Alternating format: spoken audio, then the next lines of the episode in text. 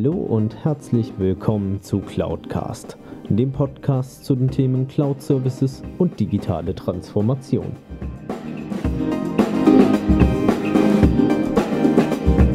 Mein Name ist Alexander Derksen, ich bin IT-Kundenberater für Cloud und Managed Service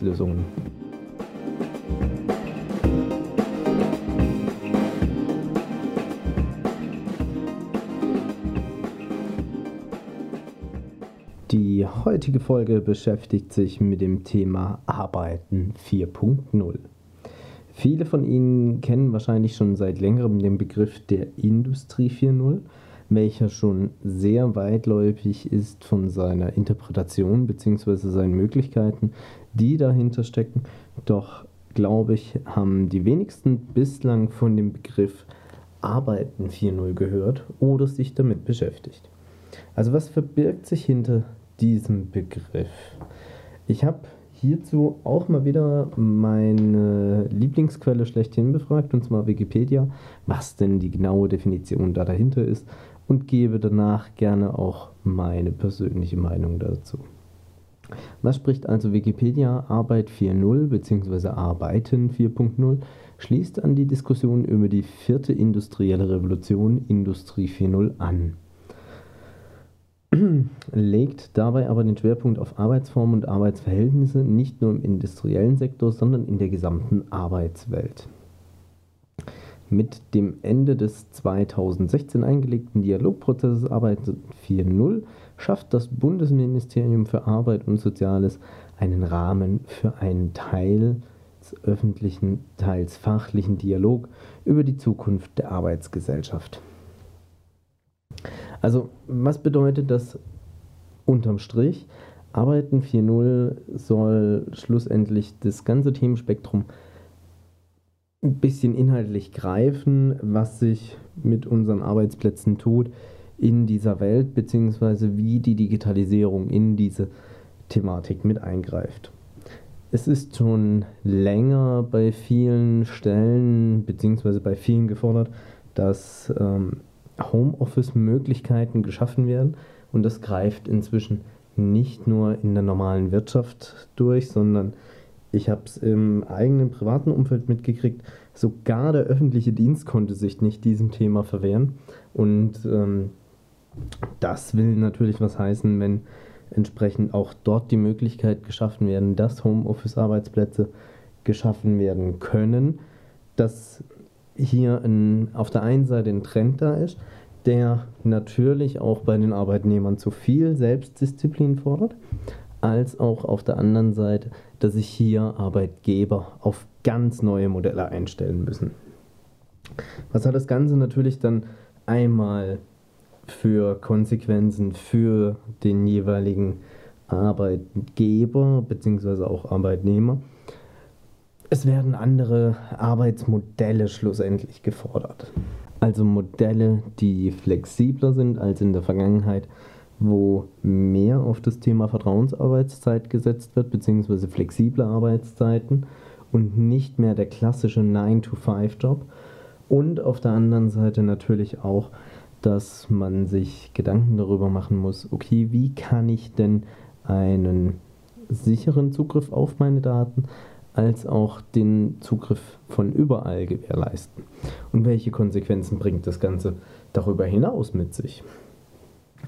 Wenn ich überlege, vor etlichen Jahren, als ich in der IT angefangen habe, war das Thema, ich möchte von zu Hause aus arbeiten, ich möchte abends noch irgendwelche Erledigungen tätigen für die Firma oder dergleichen. Ein riesen Aufwand, der da dahinter steckte. Ich musste schauen, dass ich einen VPN-Zugang erstellt bekommen habe oder gar vielleicht eine eigene Hardware mit nach Hause bekommen habe. Ich habe mich darum kümmern müssen, dass ich, je nachdem wie sicherheitskritisch mein Unternehmen aktiv war, ich noch eine entsprechende Token-Hardware, also heutzutage kennt man es meistens ja von den TAN-Generatoren im Online-Banking, so etwas bei mir hatte und ich hatte dann etliche Formulare auszufüllen, gegebenenfalls auch noch von Vorgesetzten, die Genehmigungen dafür einholen müssen, dass die Budgetkosten dafür getragen werden, und so weiter und so fort. Und ich kann sagen, es war kein einfacher Prozess.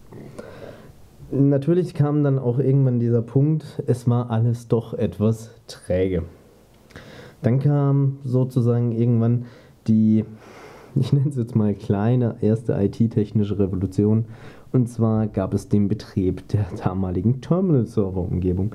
Eigentlich keine neue Idee wirklich da dahinter, sondern es war eine alte Technologie, die aus den Urzeiten der IT herauskam, wo noch ein Großrechnersystem, wie damals auch unter anderem von Konrad Zuse gebaut, zentral zur Verfügung stand und mehrere kleine Recheneinheiten sich mit diesem Großrechner verbunden haben, um dort ihre Aufgaben abzugeben.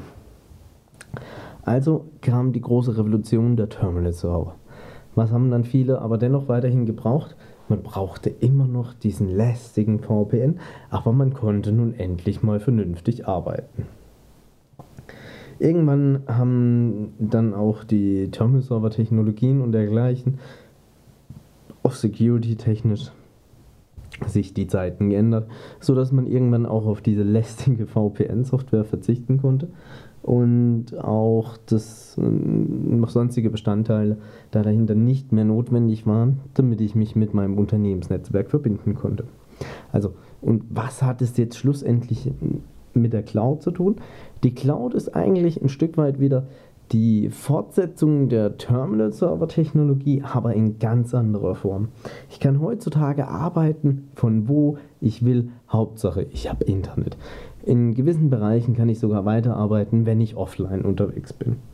Und ich bin dort, muss ich ehrlich gesagt gestehen, ein großer Freund von Microsoft-Technologien. Hängt vielleicht auch damit zusammen, dass ich mit Microsoft an der Stelle groß geworden bin. Ähm, und zwar das ganze Themenspektrum Office 365, wo ich wirklich sagen kann, ich kann arbeiten von wo ich möchte, wann ich möchte, zu welcher Zeit ich möchte. Und auch die ganzen Thematiken drumherum stehen mir nicht mehr im Weg. Wenn mein Arbeitgeber es zulässt, kann ich von zu Hause aus arbeiten. Ähm, wenn ich zu einer anderen Uhrzeit arbeiten möchte, beziehungsweise ich heute sage, okay, ich gehe um drei aus dem Büro raus und macht dafür abends um 8 nochmal ein, zwei Stunden, ist das alles soweit in Ordnung. Und worauf muss man sich natürlich da dann auch in der Arbeitswelt da draußen einstellen? Und damit beschäftigt sich ja dann schlussendlich auch diese Studie Arbeiten 4.0 des Bundesministeriums für Arbeit und Soziales. Also welche Modelle geschaffen werden müssen, beziehungsweise wo die Reise hier dahinter hingeht. Und ich weiß es noch nicht, ob es irgendwann bei uns auch in Deutschland so sein wird wie bei unseren europäischen Nachbarn in den Niederlanden.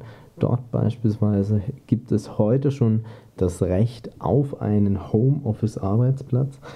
Und auf der anderen Seite sind es natürlich auch so Themen, dass man sich selbst die Frage stellen muss, kann ich überhaupt vom Homeoffice aus die ganze Zeit arbeiten? Auch dort gibt es verschiedene Typen die eher auch wirklich die klassischen 9-to-5-Menschen sind, die sagen, ich gehe um 9 ins Büro und ich gehe um 17 Uhr raus, beziehungsweise auch ähm, eher so kreative Freiköpfe, die sagen, nö, ich möchte gern flexible Arbeitszeiten, aber ich möchte trotzdem ins Büro kommen, bis hin zu welchen, die sagen, Büro brauche ich eigentlich nicht. Und ganz spannend finde ich in dem Zuge auch, ich werde es auch mal in den Show Notes entsprechend verlinken, einen Selbsttest, der von der Forschungsgruppe rund um das Thema Arbeiten 4.0 erstellt wurde, wo man sich selbst einmal einschätzen kann, was für ein Arbeitstyp bin ich denn eigentlich. Auch zu finden sind hierbei Unterlagen aus, diesem, aus dieser Studie Arbeiten 4.0 beziehungsweise aus dieser Arbeitsgruppe, welche ja schon seit, ich glaube, 2015 unterwegs ist. Ähm, unter anderem das Grünbuch und das Weißbuch, also die Ergebnisse aus diesen Arbeitsgemeinschaften zum Nachlesen, wie sich unsere Arbeitsweise eventuell in Zukunft verändert. Ich danke recht herzlich für Ihr Zuhören. Vielleicht sind auch dieses Mal wieder ein paar anregende Ideen für Sie dabei, beziehungsweise ein paar nützliche Informationen für Ihre persönliche digitale Transformation. Ich danke für Ihr Zuhören und freue mich auf das nächste Mal. Wenn Ihnen diese Podcast-Folge gefallen hat, dann empfehlen Sie den Podcast bitte weiter und unterstützen Sie meine Arbeit mit einer Bewertung bzw. einer Rezension auf iTunes. Ich danke Ihnen recht herzlich für Ihr Zuhören und freue mich auf das nächste Mal. Besuchen Sie auch meine Webseite unter cloud-cast.de, beides jeweils mit C geschrieben. Dort finden Sie auch unter anderem Möglichkeiten, um mit mir in Kontakt treten zu können, gerne auch mit Themenvorschlägen zum Podcast.